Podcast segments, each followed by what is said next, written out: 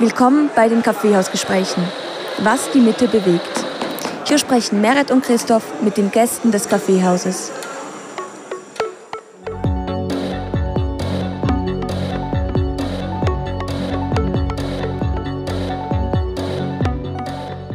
Herzlich willkommen, liebe Zuhörerschaft, zu einer neuen Ausgabe der Kaffeehausgespräche hier im Unternehmen Mitte.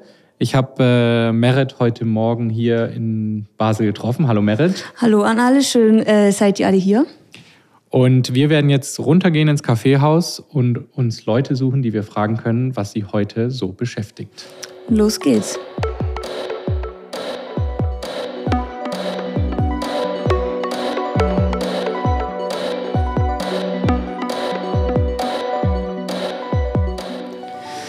So, hallo, wir haben unseren ersten Gast gefunden. Möchtest du dich kurz vorstellen? Ja, ich bin äh, Nikolai und arbeite seit Februar jetzt an der Uni Basel und habe vorher auf einem biodynamischen Betrieb gearbeitet in Deutschland und versuche jetzt in Basel an der Uni eine etwas andere Art ähm, der Pflanzenbetrachtung voranzubringen. Genau, als wir dich äh, gefunden haben unten im Kaffeehaus, warst du gerade äh, mit verschiedenen äh, Papieren beschäftigt. Da waren Blätter drauf. Äh, wir fanden das noch spannend. Was genau meinst du mit einer anderen Art, Pflanzen zu betrachten? Ähm, also man guckt ja heute viel durchs Mikroskop und ähm, zerlegt eigentlich die Pflanze in Einzelheiten, in einzelne Bestandteile und das ist ja auch wichtig, aber man kann auch die gegenteilige Bewegung machen und eigentlich bei dem Phänomen stehen bleiben, die Pflanze so anschauen, wie sie ist und anderes dazu nehmen und dann eigentlich ähm, ja, eine, zu, anderer, zu anderen Dingen auch dadurch kommen. Was sind das für andere Dinge, wenn du sagst andere Dinge? Also es sind dann größere Zusammenhänge, wie hängt die Blüte ähm, mit den Wärmekräften im Jahreslauf zusammen zum Beispiel. Ähm, die Wurzel folgt der Schwerkraft, geht nach unten, sind eher irdische Kräfte. Ähm, der Blattbereich vermittelt dazwischen, zwischen Blüte und Wurzel. Und ja, so findet man eigentlich ja, größere Zusammenhänge, die ähm, die kleinen Zusammenhänge ergänzen können. Und würdest du sagen, das ist jetzt ein, ein Fokus, der noch zu wenig gemacht wird oder wurde der vergessen und früher hat man das, als man noch keine so guten Mikroskope hatte wie jetzt, schon mehr entdeckt?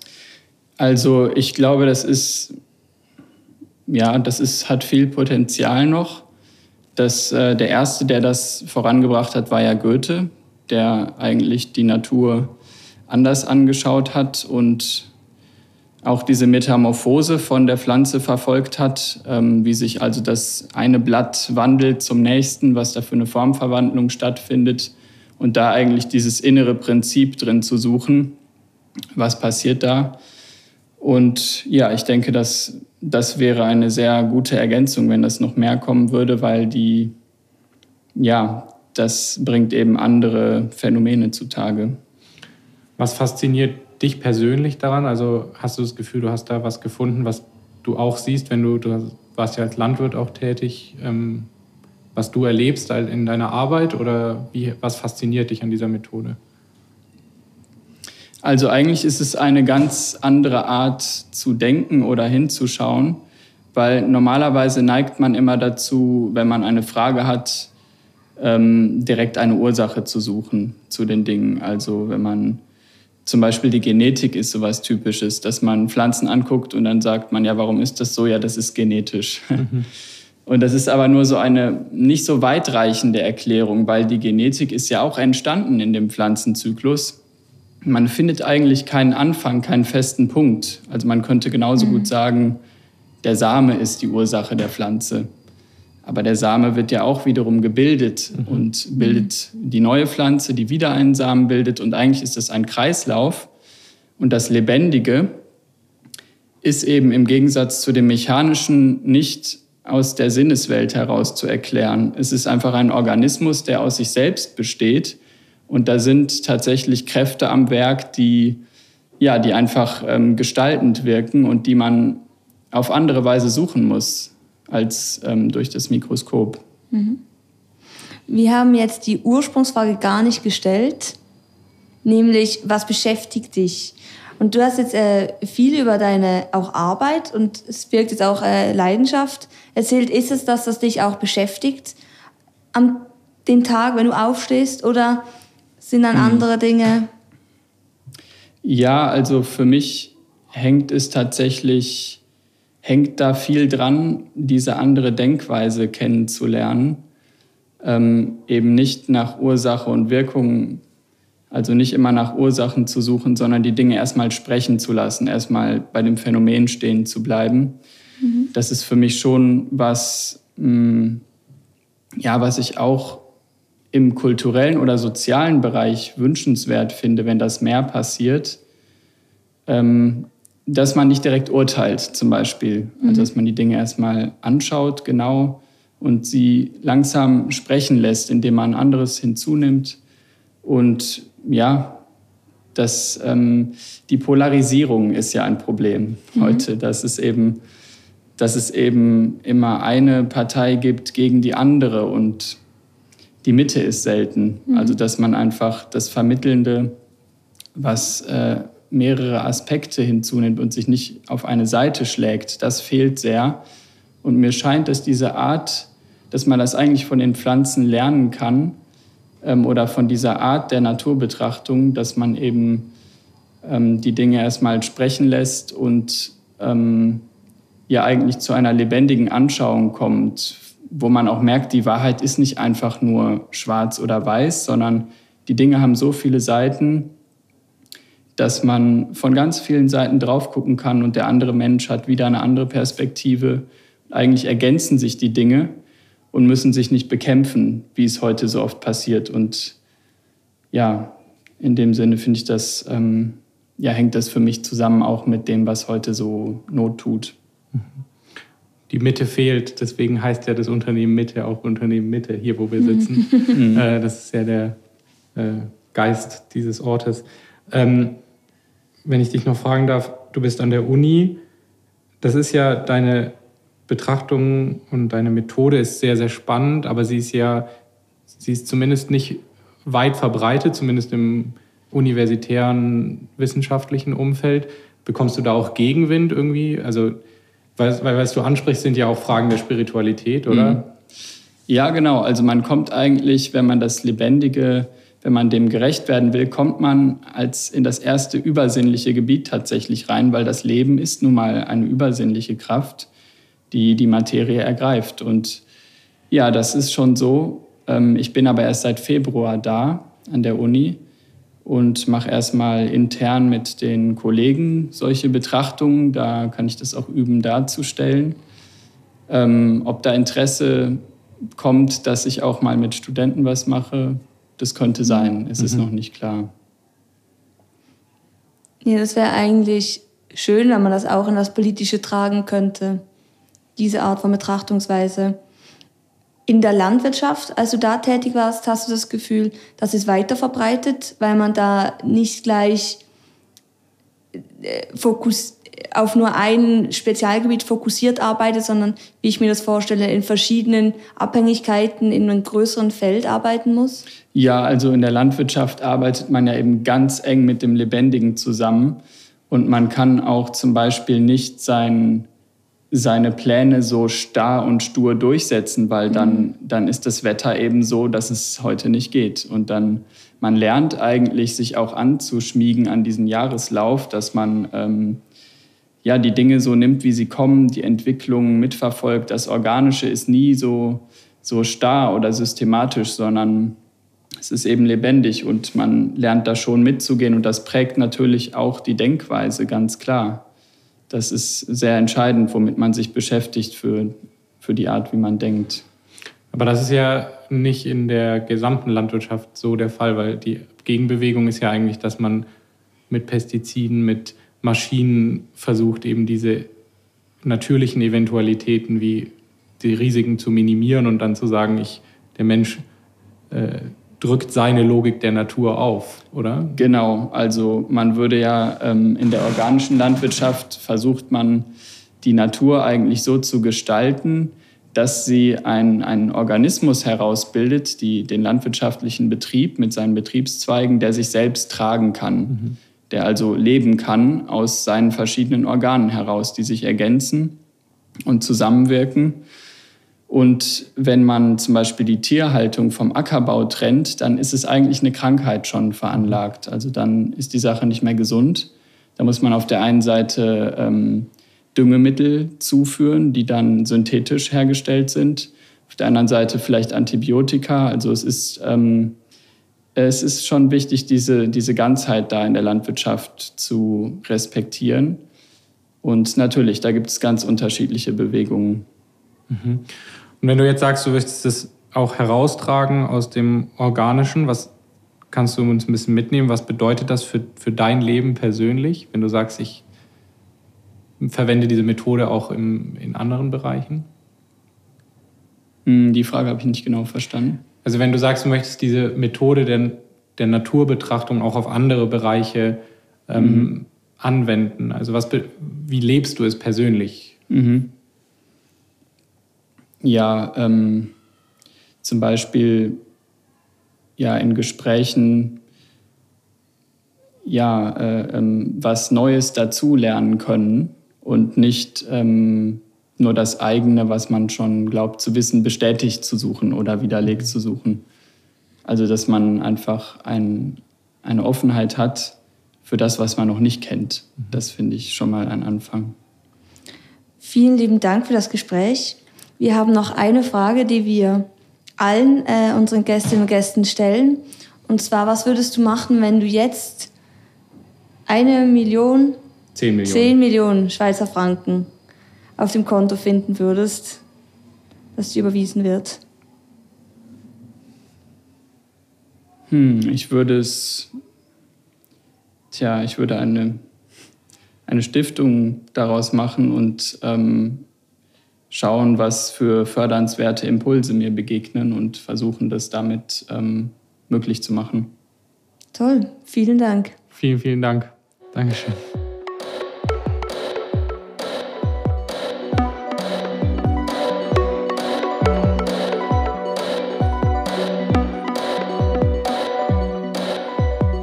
Ja, wir haben unseren äh, nächsten Gast gefunden, unsere nächste Gästin.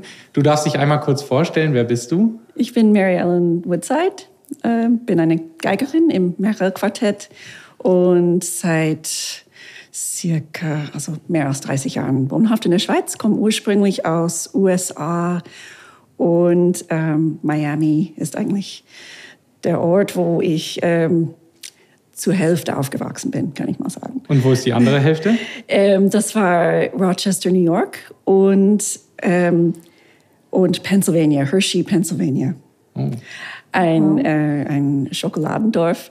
Und ähm, also ich habe Verbindung... Hershey's, the Hershey's. Hershey's, genau, Hershey's Ach, Schokolade. Wow. Das hat man gerochen in der Luft. Und ähm, also deshalb irgendwie doppelt, ähm, doppelt Verbindung mit der Schweiz durch Berge und Schokolade habe ich mich sofort äh, wohlgefühlt ja. hier. Ja. Spannend. Ähm, wir haben der Podcast, wir stellen immer die Frage, was beschäftigt dich gerade? Und mhm. ähm, ja, was beschäftigt dich? Uh, also viele Sachen beschäftigen mich, ähm, aber jetzt, ähm, jetzt gerade beschäftigt mich Brahms, weil wir sind am Proben für Konzerte. Ja. Und äh, sehr, also ganz tolle Werke von, äh, von Johannes Brahms, äh, das Sextett in G-Dur und Quintett auch in G-Dur. Und ähm, äh, das sind die positiven Dinge, die mich beschäftigen. Also andere Dinge wie ähm, Klimawandel und so beschäftigen mich auch. Hast du, kannst du, ist das eine Verbindung für dich zwischen Musik und äh, Politik und Klimawandel? Oder was könnte die Verbindung sein? Also es gibt natürlich in unserem Beruf viel Rumreisen. Mhm. Und das ist mhm. tatsächlich ein Thema, das mich persönlich beschäftigt. Das mhm. ist, inwiefern ist das ähm, nachhaltig, das, was wir, mhm. äh, was verlangt wird von, mhm. von uns Musiker, dass auf, immer auf Tournee gehen und, und rumfliegen und hier, da, äh, da ein Meisterkurs und da irgendwie, ja, das ist, ist schon etwas. Und andererseits ist es äh, ähm, wahnsinnig bereichernd, dieser Austausch, dieses, dieses internationale Austausch, den wir haben dass, dass Leute hierher kommen. Wir können sie im Konzert hören, mhm. kommen von weit her zum Teil und so. Aber wie man das alles in Balance bringt, das ist, das mhm. beschäftigt mich schon. Da gibt es Coldplay, oder? Die entschieden haben, weniger, äh, nur noch ökologische Tourneen zu machen ja. und dann Energie generiert haben mit den Fans, die springen. Oder ah, ja. habe ich in der BBC gelesen. Also oh. es gibt, glaub, ja. vielleicht wird es da Lösungen dafür geben, weil auf Live-Musik verzichten ist äh, wäre schade. Ja, natürlich. Äh, es ist genau, es wird verlangt. Es, es ist auch, also es gibt viele ähm, also Veranstalter können äh, nicht Publikum anziehen, wenn, wenn sie immer quasi das Lokale, das Gleiche mhm. mhm. ähm, haben. Also es ist wie, wie eingebaut. Aber wie man reist und ob es vielleicht möglich ist, mehr Musiker von Europa, wo man nicht immer fliegen muss oder mhm. so Dinge, das denke ich doch möglich. Ich finde es äh, gerade mega spannend, dass du vor mir sitzt, weil ich habe letzte Woche ähm, sehr viel äh, wieder die ähm, Neue Welt-Symphonie von Dvorak mir angehört. Und das ist ja, Dvorak war ja ein europäischer Künstler, der für Amerika eine Symphonie geschrieben hat. Und du bist ja, aus Amerika und spielst hier Musik in Europa. Ähm, was, wie, wie verhalten sich die beiden Länder oder Kontinente zueinander musikalisch für dich? Ja, das ist eine starke Verbindung, weil natürlich also durch die Immigration mhm. ähm, über Jahrh Jahrhunderte, ähm, äh, also es gab ähm, verschiedene Bevölkerungsgruppen, die, die dort ähm, ansässig geworden sind und die Kultur ähm, von, von denen äh, mitgebracht haben und äh, natürlich das das ist für uns als klassische Musiker äh, sehr, sehr stark, diese Verbindung. Das ist spannend, gerade mit Dvorak, mhm. ähm, dass er äh, gelebt hat in, in den USA, in den mittleren Westen, also ein bisschen es, durch eine tschechische Gemeinschaft, die dort war, mhm. war er dort. Das ist, klingt ein bisschen random, aber mhm. das, das ähm, und, ähm, und er hat wahnsinnig Heimweh gehabt. Mhm. Und ähm, wir fragen uns ein bisschen, inwiefern dass das amerikanisch sind, die, diese Stücke, die er, mhm. oder eigentlich eher tschechische Melodien mhm. vielleicht, aber natürlich, ähm, also irgendwo inspiriert durch diesen Austausch. Und das Schon. Heimweh war ja vielleicht auch ein Gefühl, was nicht nur er hatte, weil viele ja emigriert waren. Vielleicht hatten ja, war ja auch Teil, des, also Heimweh auch Teil der Identität damals. Oder? Bin ich, bin ich ganz sicher, ja. dass ja, Sprache, Kultur ja. Äh, ist. Ähm, die Landschaft ist vielleicht sehr schön und man hat vielleicht eben mehr Möglichkeiten äh, gehabt, ähm, Land zu bekommen oder, oder mhm. was auch immer, ein Einkommen. Aber da, ja, man hat auch sicher äh, viel aufgeben müssen und, oder neu aufbauen müssen, das mhm. ist klar. Wir haben auch äh, äh, kürzlich äh, Quartette gespielt von Dvorak, die er dort komponiert hatte. Das, das sind auch unglaubliche Stücke. Und ähm, äh, habe ich da gelesen, dass er, er war ähm, ein leidenschaftlicher Wanderer mhm. und mhm. ist dort spazieren gegangen und, und äh, auch ähm, sehr interessiert an Vögeln. Und er hat da viele Vogelstimmen eingebaut. War fasziniert von den Vögeln, die es dort gibt mhm. und nicht in seiner Heimat. Mhm. Hast du das auf eine Art mit ihm gemeinsam? Wanderst du auch gerne? Ja, sehr, sehr gerne. Ich bin wahnsinnig gerne in den Bergen und, ähm, und, und bin, bin auch leidenschaftliche Vogelbeobachterin. Also ich bin doch in beiden, beiden Fällen fühle ich mhm. mich da doch, also das finde ich, finde ich genau spannend also und, und, und, ähm, und entspannend. Also es ist also Kopflüften und, und auch mhm. gleichzeitig, äh, also das, was, was kann man besser machen mhm. als, als raus in, in die Natur und das, das haben wir hier wahnsinnig schön. Mhm. Ich würde es jetzt interessieren, Ihr habt äh, anscheinend einiges gemeinsam, aber der Unterschied ist jetzt, dass du eine Frau bist. Und gerade in der Musik habe ich, in der klassischen Musik sind Männer früher ähm, natürlich sehr übervertreten. Gibt es da auch äh, weibliche Künstlerinnen, die vielleicht gar nicht so bekannt sind, die du mir jetzt empfehlen könntest? Oh ja, und das ist sehr gut. Das ist etwas, das mich wirklich auch beschäftigt, mehr und mehr eigentlich. Ich habe das wie ähm, für selbstverständlich äh, äh, gefunden, als ich, als ich jünger war, dass ähm, ja, ich hatte die Möglichkeiten zu studieren und, und, und in die Schule zu gehen und, und Geige zu lernen und und, ähm, und äh, mehr und mehr ist es, wird es mir bewusst, wie, ähm, neu das eigentlich mhm. war und wie das ähm, in so vielen Teilen in der Welt überhaupt nicht mhm. der Fall ist. Das muss sich ändern. Das ist äh, auch hier in Europa, als ich angefangen hatte, waren ein paar sehr bekannte Orchester, die haben keine Frauen gehabt. Berliner, oder? Berliner und Wiener es ja. äh, äh, Philharmoniker, die haben auch bis vor sehr mhm. Zeit keine Frauen gehabt. Und das ist natürlich, also jetzt ist es am Ende, aber es ist wahnsinnig spät, oder? Und es gibt mhm. ähm, wirklich auch Komponistinnen.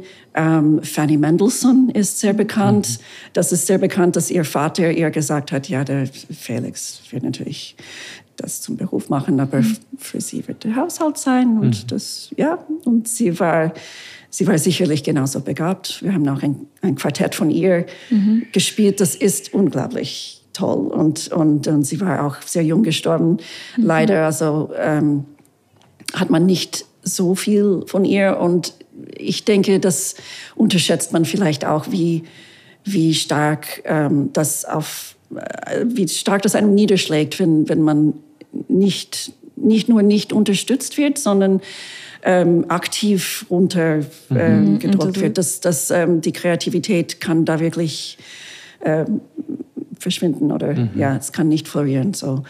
Und ähm, eine andere Frau, die äh, also eine phänomenale äh, Komponistin und mhm. auch leider, es gibt nicht so viele Werke von ihr, aber Rebecca Clark heißt sie. Und da gibt es sehr, sehr schöne Werke. Und das es ist auch eine interessante Geschichte. Mhm. Sie, sie war ähm, äh, kurz vor der Jahrhundertwende geboren in England, ähm, sehr begabt auf der Geige und Bratsche und hat angefangen zu studieren. Und, ähm, und dann hat sie es gewagt, ihr Vater zu kritisieren. Er hat Affären gehabt und sie fand das nicht in Ordnung und er hat sie rausgeschmissen.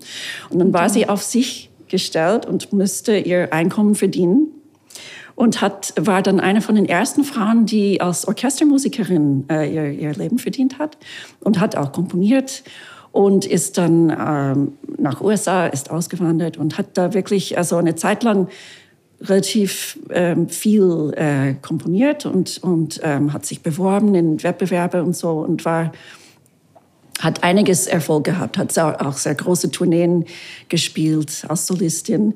Und es gibt da toll, ganz tolle Werke, aber irgendwann war das dann auch wie, es würde nicht gefördert. Es mhm. waren also Männer bevorzugt und Natürlich. zum Teil hat sie versucht, ihre Stücke unter einem Männername mhm. und das, das, ist auch äh, mhm. manchmal im gleichen Programm. Das Stück mit dem Männername. Männername hat Erfolg gehabt und ihr es nicht und mhm. solche Geschichten. Aber es sind, sind ähm, phänomenale Stücke, insbesondere ein Klaviertrio mhm. von ihr, das lohnt sich zu hören. Das kann man im Spotify hören wow. oder sonst Solostücke von, äh, äh, von ihr für Geige oder, oder Bratsche sind wirklich sehr schön. Midsummer Moon von Midsummer Rebecca Clark, mhm. das, ist, das ist schön.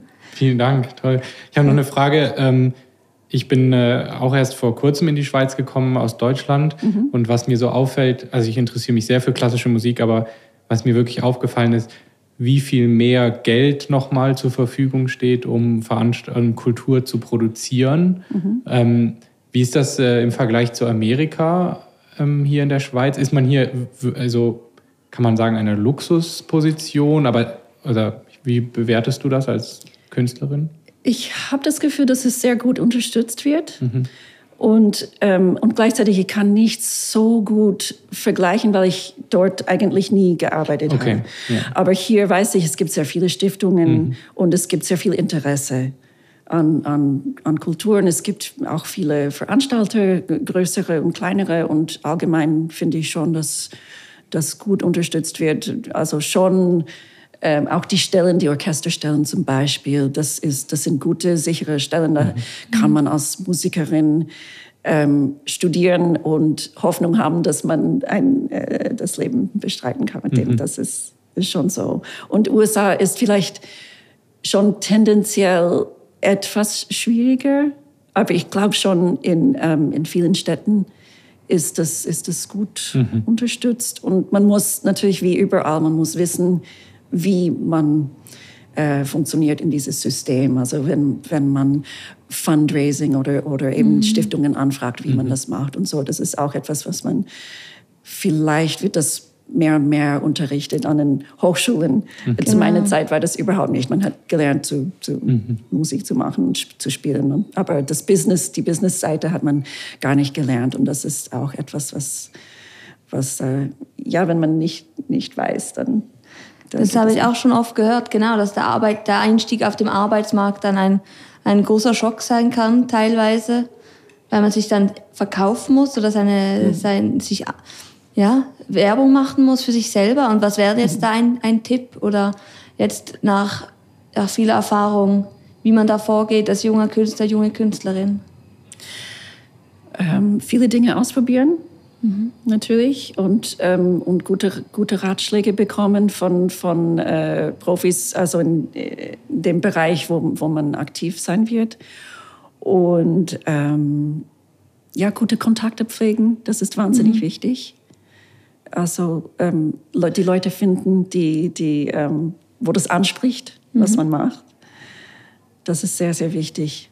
Und ich denke, dann, dann, es finden sich dann oft die Leute zusammen. Also gerade im klassischen Bereich ist es eine eher kleinere, es ist nicht ein Massenprodukt, es ist eher eine mhm. kleinere mhm. Gemeinschaft. Und das, aber das sind wahnsinnig leidenschaftliche Leute darunter, mhm. die, die selber ähm, Amateurmusiker sind, mhm. sp äh, selber spielen und, und, äh, und sehr gierig sind nach guten Konzerten. Und mhm. dann, ähm, ja, also nicht, äh, nicht zu scheu sein. Das ist das, was, also ich musste mich oft überwinden. Mhm. Ähm, einfach mit den Leuten sprechen und, und, und es ist äh, manchmal eine Hemmung, aber ich denke, das ist, das ist wahnsinnig wichtig. Kommen wir zu unserer letzten mhm. Frage, die bekommt jeder Gast und jede Gästin hier gestellt. Und das ist die Frage, was würdest du tun, wenn du jetzt 10 Millionen Schweizer Franken bekommen würdest? Oh. ja, das ist, das, da träumt man immer wieder von solchen Windfalls. ähm, also natürlich äh, einiges einige Träume die, mit der Musik wären, mhm. wären da natürlich. Also ein ähm, also absolut Top-Instrument oder, mhm. oder eben also wir, wir haben ein kleines Festival, natürlich solche mhm. äh, Unterstützungen äh, wären da Welches sehr Festival willkommen. Ist das? Äh, das heißt Zwischentöne. Mhm. Und das kenne ich. Ah, ja. schön. Mhm. In Engelberg. Ja. Mhm. Und ähm, ja, genau, da ist man auch immer ähm, äh, am Suchen nach, nach Sponsoren. Also mhm. falls jemand da gerne etwas spendet, sind wir da sehr offen. Da kann man äh, auf die Webseite gucken, was wir machen und so. Also es ist Kammermusik in Oktober.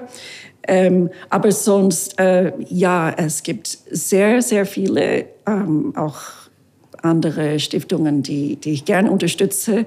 Äh, leider nicht mit 10 Millionen. Und, und da natürlich, das wäre auch schön, wenn man mal so hier und da ein paar mhm. größere Beträge schicken könnte. Gerade so für, für benachteiligte Frauen. Mhm. Also UNICEF mache ich sehr gern mhm. immer wieder was. Ähm, und, und, aber gern auch so kleinere, da stößt man immer wieder in ähm, Zeitungsartikel auf, auf Gruppen. Mhm. Ähm, es gibt zum Beispiel in, in New York eine Black Feminist Project und die machen ähm, so Biogarten und, und so lokal und Essen für ja. Mhm. lokale Frauen und äh, so alleinstehende Frauen. Aber ja, das ist solche, solche Gruppen tue ich gerne unterstützen. So, das wäre. Vielen lieben Dank äh, für das Gespräch und diese tolle äh, Unterstützung. Ja, vielen, Dankeschön. vielen Dank. Viel Gerne. Erfolg. Dankeschön.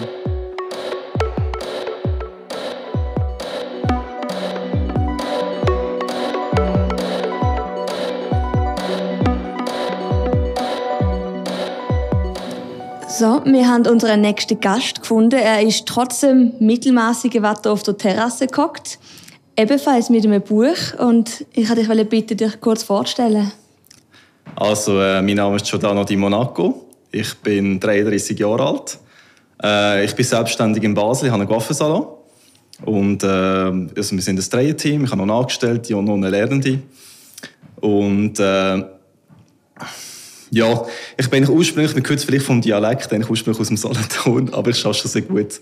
Ich bin gut fast 14 Jahre jetzt in Basel, aber ähm, so das mit dem Dialekt, das man merkt ja, dass es ja nicht wirklich äh, original Basel, glaube, das werde ich auch nie wirklich lernen.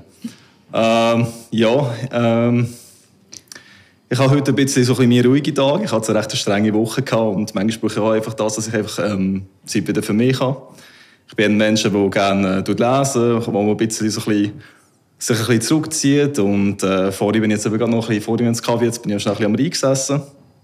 Einfach das ein bisschen zum Abstand, einfach ein bisschen geniessen. Bin ich ein Mensch, der eigentlich äh, eher probiert, permanent im Moment zu bleiben und nicht irgendwie zu sehr gross in die Zukunft schauen, nicht zu sehr in der Vergangenheit sein. Ja, das ist so ein bisschen das, was ich erzählen kann. Hey, sehr schön, danke vielmals. Also wir tun äh, die Dialekt nicht judgen, der Christoph redet Hochdeutsch, das akzeptieren okay. wir auch. Ähm, du hast gesagt, du lebst im Moment. Das ist auch genau die Frage, die, wir dir eigentlich stellen möchten, nämlich was beschäftigt dich im Moment so in der Welt, in deinem Leben, morgen, wenn du aufstehst? Äh, die Sache, ich lebe im Moment, das ist mehr so eher korrekt gesagt, ich probiere ständig, das im Moment zu leben. Das ist aber etwas, was relativ schwer ist, vor allem je nachdem, wenn du ein Unternehmen bist oder sonstiges Einfluss hast, bist du meistens irgendwo in der Zukunft, meistens irgendwo noch immer dort irgendwie, aber ich probiere dann meistens halt auch, eben so das ein bisschen zu praktizieren, eigentlich so den Moment genießen, wenn ich so im Kaffee sitze, dann trinke ich den Kaffee, wenn ich etwas lese, dann lese ich das Buch. Ähm, aber das ist mehr so eine Übung, das geht immer wieder. Manchmal verliere ich mich wieder mal so ein bisschen drin und denke wieder an, an vor und zurück irgendwie. Ähm, was mich so ein bisschen hauptsächlich ein bisschen beschäftigt, ähm, das ist jetzt so ein bisschen, ja, wie soll ich jetzt sagen? Der Moment aktuell, was mich so ein bisschen beschäftigt, ist, momentan habe ich so ein bisschen in meinem Leben so ein bisschen das erreicht, was ich wählen Das Geschäft läuft in dem Sinn. Ähm, ich bin eigentlich sehr, wie schon gesagt, sehr, äh, ein Mensch, der eigentlich wenig braucht, um zufrieden zu sein. Mhm. Und trotzdem ist so der Punkt manchmal so ein bisschen da, ähm, was machst du jetzt? Wie geht es weiter? Ganz genau. Und ich bin jetzt eher auch so ein Mensch, ich denke dann auch, ähm, ich erreiche jetzt das Ziel und dann ist es gut. Und, und eigentlich mittlerweile habe ich gesehen, das ist eigentlich eine Lüge für mich. Also ich weiß genau, wenn ich irgendetwas erreiche, dann geht es dann weiter und das ist schon gut so. Aber gerade im Moment ähm, habe ich so ein bisschen so das Gefühl, äh, es ist eigentlich gerade gut so, wie es ist. Mhm. Eigentlich könnte ich es jetzt so ein bisschen, ein bisschen geniessen. Ähm, ich bin jetzt auch ein Mensch, der eigentlich gut etwa fast sechs Tage in der Woche schafft. Und jetzt bin ich so ein bisschen an dem Punkt, zu überlegen, wie ich das wieder ein bisschen optimieren kann. Mal schauen, dass ich wieder ein bisschen Zeit für mich habe. Wie so mhm. Wie jetzt, das genieße ich. Also ich liebe meinen Job, ich liebe mein Ausfall, aber ich brauche manchmal nicht. Ich gemerkt, so ein bisschen wieder ein bisschen zum Überlegen, was bode ich eigentlich oder was mhm. brauche ich eigentlich, oder? Mhm. Du hast ja mega den Tatendrang, das merkt man voll. Wie geht es zusammen mit dem im Moment Leben? Weil wenn man so Tatendrang hat, dann ist man ja schon immer mit dem Blick auch nach vorne, oder? Mm, ja, es ist jetzt so, ja, es ist aber sicher etwas, das, äh, das kann, also ich bin jetzt momentan noch alleinstehend, schon ein Zeitchen, einfach weil, ähm, ich muss sagen, es ist nicht so einfach, das zu kombinieren, dass man halt den Partner das auch so ein bisschen, ein bisschen nachvollziehen mhm. äh, wenn man so arbeiten. Also weißt, ich denke auch da irgendwie ein bisschen zurücknehmen oder auch, also es ist nicht so, dass ich irgendwie date oder probiere, Leute kennenzulernen. Nur, das ist so der Punkt, wo du halt immer musst von Anfang an klarstellen, schau, ich bin so, ich, ich genieße das und das muss so sein. Das ist auch so ein bisschen am Anfang wieder so kommuniziert, ja, tun ja gut und ist ja toll und alles drum und dran.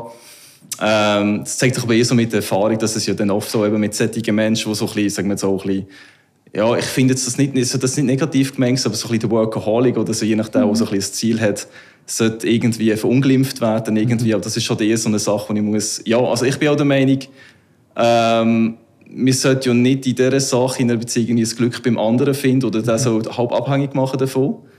Äh, mhm. sollte so ein bisschen das Miteinander sein und äh, da muss ich sagen, da eben, da muss ich so, das kommt einem auf einem zu, dann, äh, mhm. ja. Würdest du von dir selber sagen, dass du ein Workaholic bist?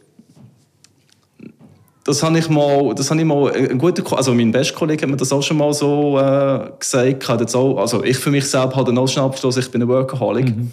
Und er hat gefunden, das sieht er nicht ganz ein. Er sagt jetzt eben eher so Workaholics sind da wirklich solche, die halt mehrheitlich wirklich nochmal an den Stutz denken wo eigentlich nur eigentlich ans Arbeiten denken, wo alles andere würde liegen lassen, dass sie hauptsächlich so eigentlich mehr Arbeiten vorbeziehen und er findet, das würde er bei mir jetzt nicht sehen. Also er sagt, oh, ich habe trotzdem Prioritäten, sage ich, dem Freund und gewisse wichtige Sachen sind immer noch wichtig. Er sagt mhm. einfach, es ist eher Zielstrebigkeit, mhm. die er jetzt eher da sieht. Ja, das Wort Workaholic hat ja auch die, das Suchtpotenzial drin, oder? Wenn das von einem Alkoholic, Workaholic und das ist einfach etwas anderes, wie wenn man einfach träumt, was man verfolgt, aber das bewusst macht, ohne dass man, also man könnte aussteigen, wenn man würde wollen, was vielleicht bei einem Workaholic nicht mehr so ist. Mm, jetzt habe ich die Frage nicht ganz 100% verstanden, was du willst. Haben wir überlegt, ob es einen Unterschied gibt, ob der Unterschied zwischen einem Workaholic und jemandem, der einfach ein, guter Unternehmer ist oder zielstrebiger Unternehmer ist, in dem Wort Al Alkoholik steckt, dass da eben Suchtpotenzial ist, das man nicht mehr kann, aussteigen ohne Hilfe aussen und jemandem, der ein zielstrebiger Unternehmer ist.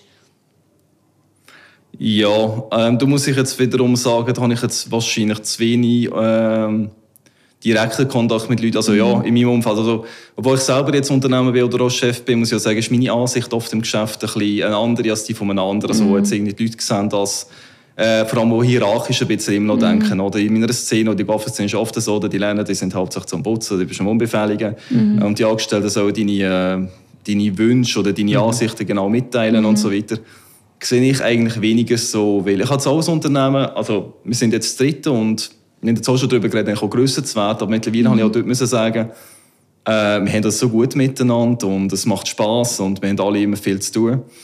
Und ähm, auch dort finde ich jetzt wichtig, also ich habe es noch mega gerne, ich habe natürlich jetzt auch schon lange in diesem Beruf drin, habe ich natürlich so meine Ansichten, so ein bisschen, was ich jetzt gut finde, die tue ich auch vertreten.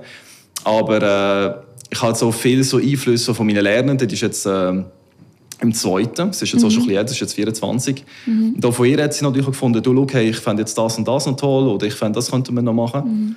Und äh, du redest schon zusammen und du findest äh, Ideen, auch meine Angestellte, die bringt auch immer viele Ideen so mit, mit Deko und so weiter. Also, mhm.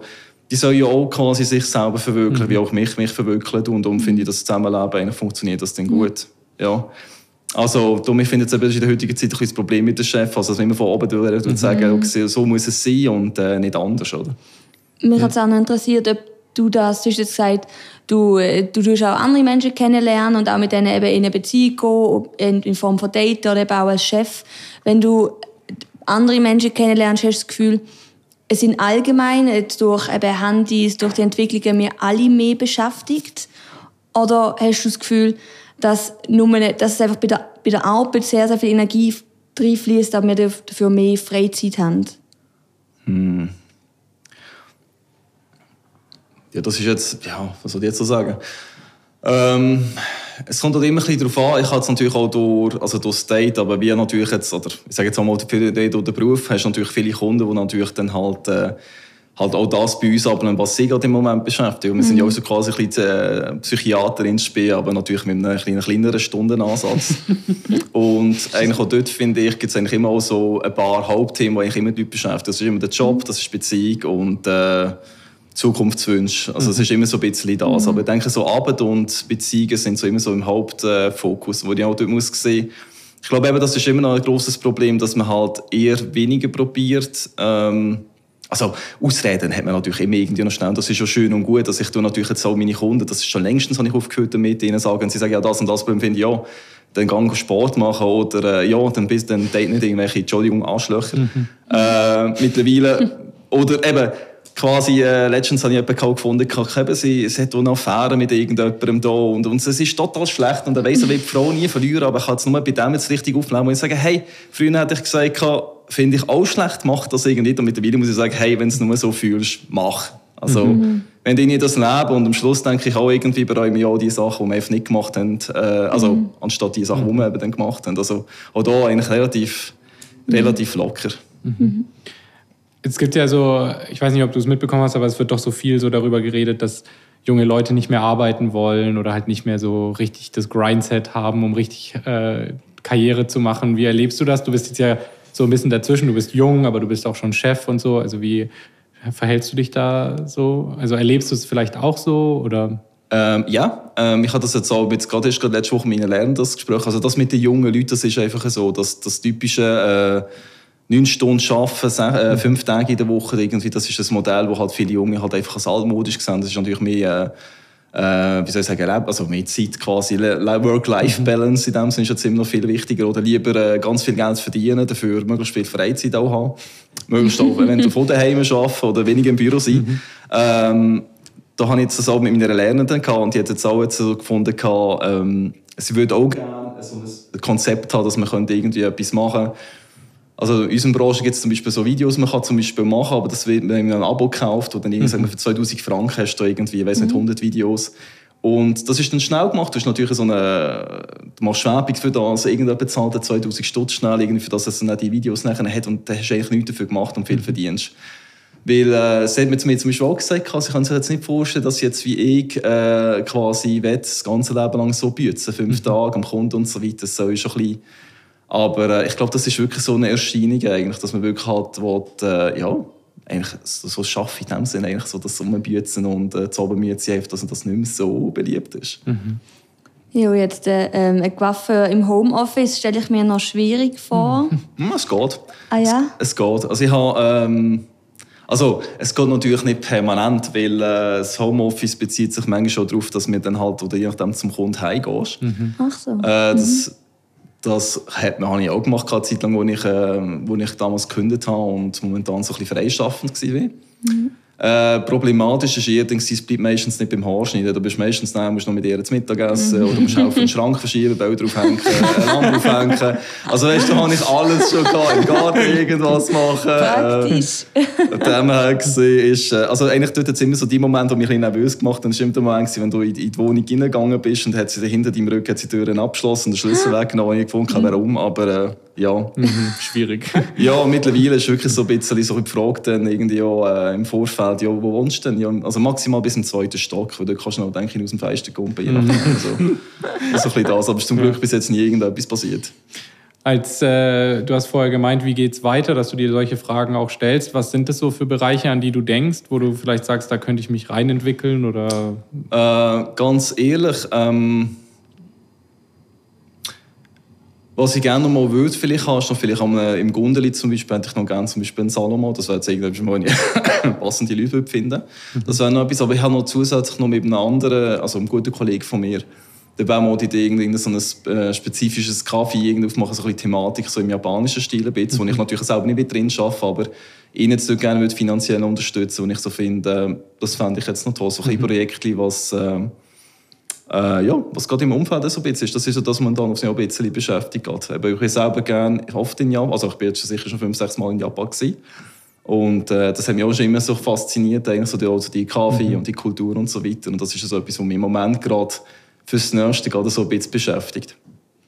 Toll, also sehr äh, viel unternehmerischer Geist wir haben uns bedanken fürs Gespräch und wir haben noch eine letzte Frage, mhm. die wir allen Gästen und Gästinnen stellen, nämlich was würdest du machen, wenn du 10 Millionen Schweizer Franken bekommen würdest? 10 Millionen. Ein Unternehmer das zu fragen, ist natürlich. Genau, äh, der legt dann Idee. los. Es geht jetzt noch mal 10 Minuten. Nein, aber ich, ich denke wahrscheinlich, es würde jetzt wahrscheinlich das Kaffee, das ich gerade eigentlich gelernt habe, das wäre wahrscheinlich gerade das, was ich gerade würde erstes eigentlich realisieren dann. Ja, genau. Also nicht gerade Ferien oder so, überhaupt nicht. Wahrscheinlich zuerst würde ich auf Japan reisen, nochmal zum richtige Inspirationen mhm. holen, würde den Freund gerade mitnehmen dann so ein als Business-Trip, so wir dann von den Steuern abziehen. Und äh, dann anschließend denke ich so ein so planen. Das wäre so meine Idee dann. Hey, fantastisch. Wir waren wieder mal sehr gerne äh, deine erste Gäste. Ja. danke vielmals, dass du Zeit genommen Ja, danke vielen, vielmals.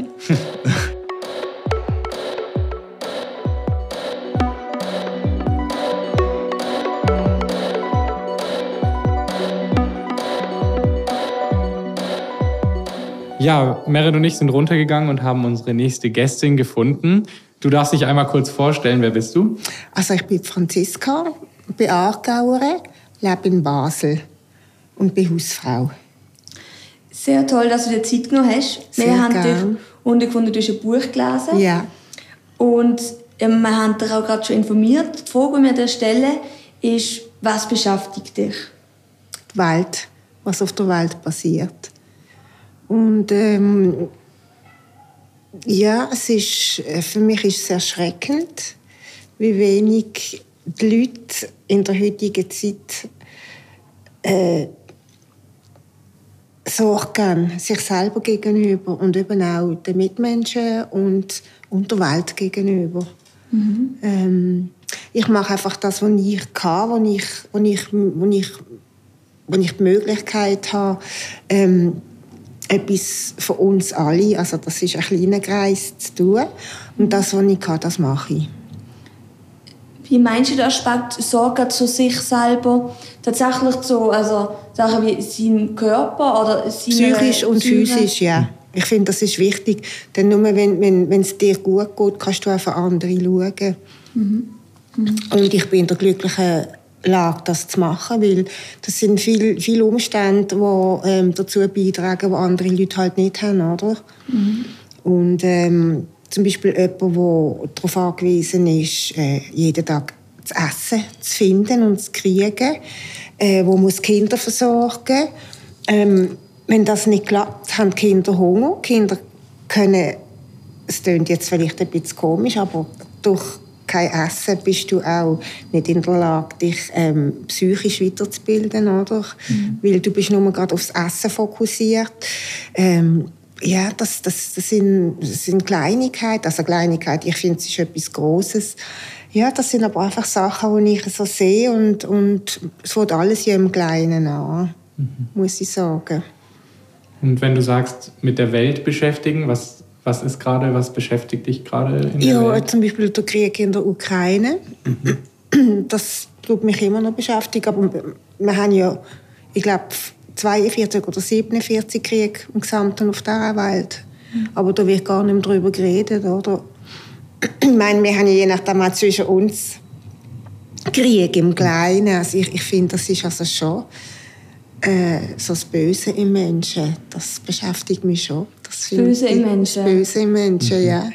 Was das so bewirken kann und wie das, wenn es zum Vorschein kommt und mhm. Also auch wieder die Psyche, Psyche ja. Mhm. Und wie, wie siehst du denn das Böse im Mensch? Also jetzt also Ursprung, ist es etwas, wo jeder hat, etwas Fassbares? Ich glaube, jeder hat eine gute und eine schlechte Seite. Mhm. Äh, es kommt immer darauf an, wie du dazu, was, ich meine, was du daraus machst. Bist jetzt du aus, aus dem Affekt böse oder äh, bist du jemand, der explizit böse ist, um etwas zu erreichen will, oder? Mhm. Äh, ja, das ist, ist, interessant. Das ist, ich denke, jeder Mensch hat etwas Böses in sich. Mhm. Ich finde das noch eine, eine spannende ähm, Konnex, immer von dem Kleinen in das Große und das Große in das Kleine als Ursprung. Wenn, wie würdest du jetzt ansetzen? Würdest du eher also als einzelner Mensch, habe ich jetzt verstanden, tust du im Kleinen versuchen, etwas zu bewirken, im, im Umfeld. Mhm, genau. Und das eigentlich als erster Schritt, um das Größere dann versuchen zu verändern miteinander. Ja, also ähm, zum Beispiel, also zuerst fange ich bei mir an, oder, wie ich gesagt habe. Mhm, und stimmt, ja. wenn ich dann zum Beispiel einfach meiner Familie, mhm. also meine Mami, wenn es auch gut geht, meinem Partner, wenn es ihm gut geht. Und ich glaube, wenn es dann denen gut geht, also soweit ich das so mag, mhm. äh, können die das auch weitergehen, mhm. weitergeben, irgendwie jemand anderem vielleicht oder etwas, was sie äh, vielleicht, äh, wie soll ich sagen, eine Organisation gründen oder mhm. das ist jetzt schon etwas Größeres, mhm. aber einfach, dass das dann so peu à peu weitere Kreise zieht. Mhm. Und das ist jetzt positiv, aber das war auch vom, also vom jetzt negativ konnotierteren Böse geredet dann würdest du auch versuchen, das Böse, was du gesagt hast, hat jeder Mensch mhm. komplett zu unterdrücken oder versuchen, das nicht zu zeigen dem Umfeld? Ich glaube, unterdrücken kannst du das nicht. Also, vielleicht für eine gewisse Zeit, aber äh, Böse kann man, glaube nicht unterdrücken. Und kann man aus dem Bösen was Gutes machen, vielleicht? Wenn du, wenn du willig bist, ja. Wenn du es ist, ganz bestimmt. Mhm. Du kannst auch aus etwas Gutem etwas Schlechtes machen. Mhm. Hast du ein Beispiel, wie er das macht? Äh, das Böse, von etwas Bösem etwas Gutes machen. Das muss ich gerade überlegen. Vielleicht zu sich selber könnt ihr mir vorstellen, vielleicht Menschen, die an einer Essstörung leiden und sich ja. etwas Böses antun auf eine Art und das mhm. dann überwinden, dann hat man etwas Gutes gemacht. Ja, aber es ist noch nicht als Störung gut geworden. Nein. Nein. ähm, doch, ich finde, ähm, die Krankheit ist ja böse. Das ist ja böse. Und, und ich meine, du musst es ja von dir selber aus wollen, oder? Das sonst mhm. nützt nicht jede äh, Therapie mhm. äh, nicht. Aber äh, wenn du das, wenn, dann hast du, wenn du das von dir aus sagst und äh, die Krankheit kannst bewältigen, dann ist aus dem, aus dem Bösen wirklich etwas Gutes geworden. Ich finde, da hast du recht. Das finde ich jetzt sehr, sehr freundlich, dass du das versuchst, noch anzuwiegen. nein, nein, äh, das ist, das ist das, was ich denke. Doch. Mhm. Ja, ja, finde ich schon. Oder wenn, wenn, wenn jemand äh, beständig seine Frau schlägt zum Beispiel, aber dann äh, wirklich vielleicht durch Therapie und natürlich auch durch eigene Sicht mhm. merkt, das ist nicht gut und damit aufhört. Ja, das Böse, der große Putin aufhört. Mhm. ja, wo kann vielleicht äh, mit dem Zelensky reden und dass sich das dann ins Gute tut, während der Krieg. Aber du bist auch eine sehr große Verzeiherin, oder? Also große Ver wenn ich mir vorstelle, jetzt der Mann seine Frau schlägt und er hört auf und er hat das Böse vielleicht überwunden, aber vielleicht hat er das Bedürfnis noch, aber er macht es nicht mehr, ist das dann, ist Verzeihen dann dort wichtiger, als dass die Gedanken, das Böse ganz zu bestrafen oder zu vernichten? Ich glaube, Verzeihen brauchst du, um gesund zu werden. Mhm. Sonst, äh, das musst du für dich machen. Das musst du nicht für ihn machen, das musst du für dich machen. Mhm. Weil sonst bist du, du wirst krank. Mhm. Denke ich einmal. Als wir gerade, als wir dich unten getroffen haben, hast du ein Buch gelesen. Mhm. Was ist das für ein Buch? Oder? Das ist, äh, äh, es ist kein, äh, soll ich sagen, wenn ich mir selber kann gut tun also ich bin sehr interessiert in, in Psychologie, auch in Philosophie und ich weiß eigentlich, wer ich bin und was ich brauche und nicht brauche. Aber ich, ich tue immer gerne in so Bücher schauen, was es Neues gibt. Auch der Erfahrung natürlich von anderen Menschen, die, die jetzt das Buch geschrieben hat, was sie für Erfahrungen gemacht hat mit anderen Menschen. Das ist für mich einfach etwas Lehrreiches. Ob es jetzt Lehrreiches im positiven oder im negativen Sinn ist, das sehen ja dann immer, oder? Mhm. Ja. Das ist das, was ich jetzt gerade lese. Es ist ein Buch mit äh, sehr viel äh, Kapazität. Das ist jetzt ein bisschen geht zu lang, um darauf mhm. einzugehen. Mhm. Aber ich lese einfach noch gerne. Ich nehme gerne ein Buch in die Hand, anstatt mit dem Computer da. Ich mhm. gehe auch gerne in die Bibliothek. Das mache ich sehr gerne, so die Atmosphäre. Mhm. Ja, das ist schön. Wir haben eine Frage, die wir allen Gästen und Gästinnen stellen. Nämlich, was würdest du mit 10 Millionen Schweizer Franken machen? Mit 10 Millionen Schweizer Franken. Mhm. Genau. 10 Millionen, oh Gott, das ist, ich habe mir eigentlich noch nie so Gedanken. Geld, Geld ist für mich in dem Sinne nicht wichtig. Für mich, äh, das sind so große Mengen zu haben, aber ich würde sicher ähm, mich aktiv machen im Sinn von anderen Leuten zu helfen wo noch nicht geholfen worden ist. Also vielleicht auch kleine Gruppen. Ich würde vielleicht in Basel äh, äh, äh, ich weiß auch nicht, ein Haus, ein Zentrum oder eine, eine große Hütte äh, machen für Leute, die kein Zuhause haben. Mhm. Und äh, dann würde ich das mal in der Schweiz würde ich mal schauen, was zu machen ist und dann ins Ausland gehen. Mhm. Und dann würde ich meiner Mami ganz tolle Ferien spendieren. ja würde ein Häuschen kaufen, wo wir zwei könnten zusammen drin wohnen wo sie glücklich ist. Das sind sehr tolle Aussichten. Wirklich toll. Danke vielmals, dass du jetzt Sehr gerne. Vielen Dank.